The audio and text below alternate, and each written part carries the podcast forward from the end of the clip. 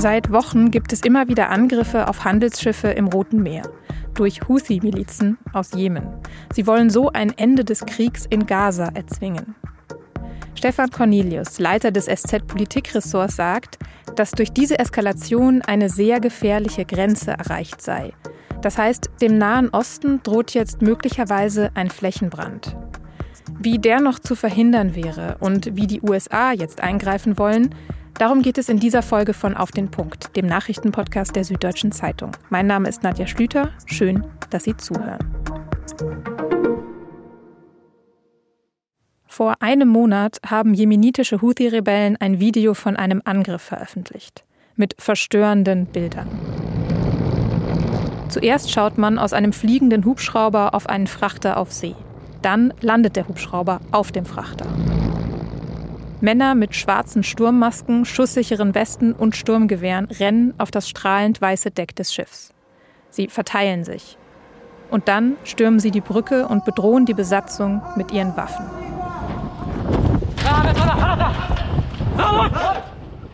Die Bilder wurden am 19. November aufgenommen. Sie zeigen, wie die Houthi den Autotransporter Galaxy Leader einnehmen, als der das Rote Meer überquert. Und seitdem hat es immer wieder Angriffe der Houthi auf weitere Schiffe im Roten Meer gegeben. Erst diesen Montag wieder. Vier der fünf größten Containerreedereien der Welt haben deshalb beschlossen, im Moment keine Schiffe mehr über diese Route zu schicken. Allerdings ist die sehr wichtig für den Welthandel. Durch das Rote Meer verläuft nämlich die kürzeste Strecke zwischen Asien und Europa. Im Süden durchfahren die Schiffe die Meerenge Bab al-Mandab zwischen Eritrea und Jemen, im Norden den Suezkanal. 12 Prozent des weltweiten Handelsvolumens und etwa 30 Prozent des Containerverkehrs werden hier entlang verschifft. Dass die Houthi-Rebellen im Roten Meer jetzt so aktiv sind, hat mit dem Gaza-Krieg zu tun.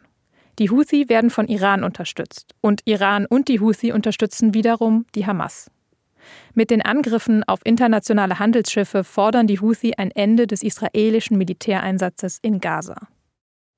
Am Montag war der Verteidigungsminister der USA, Lloyd Austin, in Israel. Und er hat angekündigt, die USA würden von nun an eine multinationale maritime Sicherheitsallianz anführen, um die Freiheit der Schifffahrt zu gewährleisten. Irans Unterstützung der Houthi-Attacken auf Handelsschiffe müsse aufhören. Über diese multinationale Sicherheitsallianz und die Hintergründe der Angriffe im Roten Meer habe ich mit Stefan Cornelius gesprochen. Er leitet das Politikressort der SZ. Stefan, lass uns zuerst mal klären, wer sind die Houthi-Rebellen und was wollen die? Die Houthis sind eine Miliz, eine schiitische Miliz, die aus dem Norden Jemens kommt. Sie sind dort ansässig. Sie hatten auch mal ein eigenes Herrschaftsgebiet dort. Ein Imam hat sie dort regiert, bis äh, Jemen eben eine Zentralregierung bekam unter autoritärer Führung. Und in den letzten 20 Jahren hat sich diese Bewegung eben wieder stärker bemerkbar gemacht, ihren äh, Machtanspruch geltend gemacht innerhalb des Jemens. Es kam zum Bürgerkrieg. Sie sind in die Mitte des Landes vorgerückt, haben die Hauptstadt Sanaa eingenommen, sind dann schließlich mit den Nachbarstaaten in den Krieg gezogen, weil die Balance, die Machtbalance in der Region gefährdet war und vor allem Saudi-Arabien sich bedroht sah. Denn am Ende sind die Houthis eine schiitische Miliz, die von Iran unterstützt werden. Und dieser iranische Einfluss ist natürlich das beherrschende Thema in der Region. Und deswegen ist momentan auch der Houthi-Einfluss auf das Rote Meer von enormer strategischer Bedeutung, selbst für die USA. Und inwiefern? Also worin begründet sich diese Bedeutung? Die Frage ist eben, ob der zentrale Nahostkonflikt, der Krieg im Gazastreifen, ob der sich ausweitet. Das heißt, ob Iran, der ja auch hinter den Angriffen der Hamas steht, ob Iran also seine Rolle als großer Unruhestifter in der Region nun ausweitet, regional eben auf das Rote Meer übergreift oder nicht. Und da sind die Fachleute auch nicht einig, denn die Houthis sind einerseits natürlich die Profiteure einer starken iranischen Unterstützung. Das heißt, sie bekommen Waffen, sie bekommen Geld, sie werden gesteuert, sie werden militärisch ausgebildet. Aber gleichzeitig ist unklar, ob Iran tatsächlich diese Eskalation nun befürwortet. Denn das ist wirklich eine große, große Sache. Wir haben jetzt eine Militärallianz von zehn Staaten, die im Roten Meer für Sicherheit sorgen möchte. Mhm, genau, das, äh, jetzt sprichst du es gerade an. Die USA haben diese Militärallianz zum Schutz der Schifffahrt gegründet. Gibt es denn da schon Reaktionen darauf von Seiten Irans eben oder auch von den Houthi selber? Unmittelbar gibt es noch keine Reaktion, aber es gab bereits vorab von den Houthis und auch aus Iran Signale, wie man das bewerten würde. Die Houthis haben immer davor gewarnt, dass Amerika vor allem mit einer Allianz nun eingreift. Sie sehen das Rote Meer und vor allem die Meerenge, die sie kontrollieren, als ihren Einflussbereich, als ihr Machtgebiet. Das ist völkerrechtlich völlig absurd, aber nun ist das mal ihre Wahrnehmung. Und sie argumentieren, dass sie sich als die Sachwalter, als die Unterstützer der Hamas in, im Gazastreifen stehen und mit ihren Aktionen, mit ihren Beschüssen erzwingen wollen, dass man den Palästinensern im Gazastreifen mehr Hilfe zukommen lässt. Das ist eine relativ vorgeschobene Argumentation, denn am Ende sind die Angriffe der Houthis enorm willkürlich. Also sie greifen jetzt nicht das, was sie immer sagen, an, nämlich Schiffe, die nach Israel fahren, sondern sie ballern einfach wild durch die Gegend, gefährden die Seeschifffahrt und machen so den Krieg zu einem wirklichen Regionalkonflikt. Ähm, das ist also eine sehr, sehr gefährliche Grenze, die gerade erreicht wurde. Mhm. Und wie will diese Militärallianz da jetzt eingreifen? Also wie wollen die die Schiffe schützen?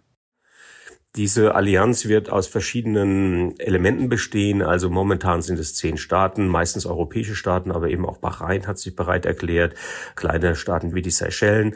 Sie werden vor allem Militärschiffe schicken, also sie werden Kriegsschiffe schicken, die in der Lage sind, Raketen abzuschießen und Drohnen abzuschießen. Und das wäre die defensive Form der, der Abwehr. In der offensiven Variante haben die Amerikaner auch schon signalisiert, dass man sich vorstellen könne, Raketenlager, Drohnenlager der Houthis zu beschießen. Und die könnte man präemptiv angreifen und zerstören. Das wäre dann schon die nächste Eskalationsstufe. Okay, und zu diesen Staaten dieser Militärallianz gehört Deutschland bisher nicht. Die USA haben Deutschland aber offenbar gebeten, sich zu beteiligen. Das wird jetzt noch geprüft vom Bundesverteidigungsministerium. Was hört man denn da aus Berlin, wie die Meinungen dazu sind? Ist das vorstellbar? Die Bundesregierung wird sich am Ende dieser Anfrage nicht verweigern können, meiner Analyse nach. Ich vermute, dass äh, momentan zwei Gründe dagegen sprechen, sich sofort zu erklären. Erstens hat die Marine nicht das richtige Schiff in der Region. Man braucht also ein Kriegsschiff, das in der Lage ist, Flugabwehr zu leisten, das heißt Drohnen und Raketen abzuschießen. Dieses Schiff müsste erst aus der Nordsee äh, ins Mittelmeer oder durch den Suezkanal verlegt werden. Und der zweite Grund ist, dass ein solcher Einsatz natürlich vom Bundestag beschlossen werden muss. Und das braucht ein Prozedere, ein Verfahren. Ich vermute, dass Deutschland dann im Januar oder Ende Januar dazu stößt. Das ist natürlich jetzt als Signal nicht ganz ideal, aber da Frankreich mitmacht, Spanien, Italien, das äh, Vereinigte Königreich, wird sich Deutschland dem nicht verweigern können. Was würdest du denn sagen, so als Ausblick, wenn wir jetzt auf die Lage schauen, in der Region vor allen Dingen eben diese neue Entwicklung im Roten Meer? Droht jetzt dieser Flächenbrand, vor dem schon seit Beginn des Gazakriegs gewarnt wird? Die Signale sind sehr widersprüchlich. Die Milizen handeln sehr individuell und man sieht, dass sie sich ein Stück weit der Kontrolle Irans entzogen haben. Auf der anderen Seite gibt es auch vom Iran Signale, politisch stärker wahrgenommen werden zu wollen. Das heißt, als Macht nun wahrgenommen zu werden, die sich um eine befriedigende Lösung in der gesamten Region bemüht. Am Ende sind sehr, sehr viele Akteure im Spiel und wir müssen auf die USA schauen, die als einzig militärischer relevanter Faktor wahrgenommen werden. In den USA selbst dreht sich die Stimmung massiv gegen Biden und seine Unterstützungshaltung gegen Israel. Das heißt, Israel wird in den nächsten Tagen zunehmend isoliert sein. Es wird großer Druck entstehen, diesen Gaza-Krieg zu beenden und damit auch die Regionalkonflikte runterzufahren. Sollte das nicht gelingen, ist natürlich die Gefahr groß, dass die Milizen immer eigenständiger agieren, dass sowohl die Hisbollah als auch die Houthis nochmal die Angriffe erhöhen und dass es dann zu einem sehr unkontrollierten und unüberschaubaren Flächenkonflikt kommt. Mhm. Welche Auswirkungen hat denn diese ganze Lage jetzt auf die Schifffahrt und den Handel durch den Suezkanal? Also es haben ja schon viele Reedereien gesagt, sie schicken ihre Schiffe da jetzt nicht mehr lang. Werden wir als Konsumenten das jetzt irgendwie zu spüren bekommen, also zum Beispiel durch Lieferengpässe? Ja, also wer noch auf ein Weihnachtsgeschenk wartet, das ist wohl nicht betroffen. Also so schnell geht das dann nicht, aber natürlich werden wir betroffen sein. Vier der fünf größten Reedereien der Welt haben ihren Containerschiffsverkehr durch das Rote Meer nun eingestellt. Sie fahren also um Südafrika, um das Kap der Guten Hoffnung herum, was den Seeweg deutlich, deutlich verlängert und teurer macht. Das wird also erstens in den Lieferketten sich äh, auswirken durch Zeitverzögerung, aber auch in den Preisen durch Preissteigerung. Wir reden schon von einer riesigen Menge. Das ist eine der wichtigsten Verkehrs- und Handelsadern der Welt und die ist nun betroffen. Vielen Dank für deine Einschätzung, Stefan. Ja, bitteschön. Die vergangene Bundestagswahl ist ja schon eine Weile her. Aber wer in Berlin gewählt hat, erinnert sich bestimmt noch gut an das Chaos, das im September 2021 vor vielen Wahllokalen geherrscht hat. Lange Warteschlangen, fehlende Stimmzettel und teilweise zu frühe Schließungen. Diese Wahlfehler, so hat es das Bundesverfassungsgericht am Dienstag entschieden, könnten dazu geführt haben, dass einige Wählerinnen und Wähler nicht von ihrem Wahlrecht Gebrauch gemacht haben. Deshalb, so das Gericht, wird die Wahl nun in 455 der über 2200 Berliner Wahlbezirke wiederholt. Und zwar am 11. Februar. Eine große Auswirkung auf die Zusammensetzung des Bundestags, die die Machtverhältnisse verschieben könnte, wird aber nicht erwartet. Vulkanausbrüche sind spektakuläre Naturereignisse. In Island auf der Reykjanes-Halbinsel hat sich ein solcher Ausbruch seit Wochen angekündigt. Schon Mitte November haben die Behörden das kleine Fischerstädtchen Grindavik deshalb evakuiert. Am Montagabend war es dann soweit. Aus einer kilometerlangen Vulkanspalte sprudeln seitdem hohe Lavafontänen. Ein Spektakel für Vulkanologen und Schaulustige. Die Einwohner Grindaviks dürften das Ganze eher besorgt beobachten. Zwar wird erwartet, dass sich die Ausbrüche in den kommenden Tagen abschwächen, und die Krater, die der Stadt am nächsten sind, sind mittlerweile erloschen.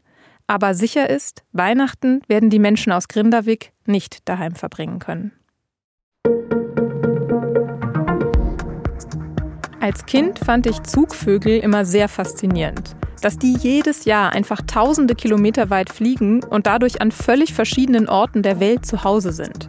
Das war so ungefähr das Gegenteil meines Lebens in der Provinz damals. Eine wichtige Station für Zugvögel ist zum Beispiel Peking. In der SZ vom Mittwoch können Sie einen Text über die Organisation Birding Beijing lesen, die den Vogelbestand in der Stadt dokumentiert. Geleitet wird sie von Terry Townshend. Und der weiß viel darüber, wie man Zugvögel schützt, welche Auswirkungen der Klimawandel auf sie hat und auch darüber, wie man Menschen vor Seuchen schützt, die Zugvögel ja auch übertragen können. Davon wusste ich als Kind zum Glück noch nichts. Redaktionsschluss für Auf den Punkt war um 16 Uhr. Produziert hat diese Sendung Immanuel Pedersen. Vielen Dank dafür, Ihnen vielen Dank fürs Zuhören und bis morgen.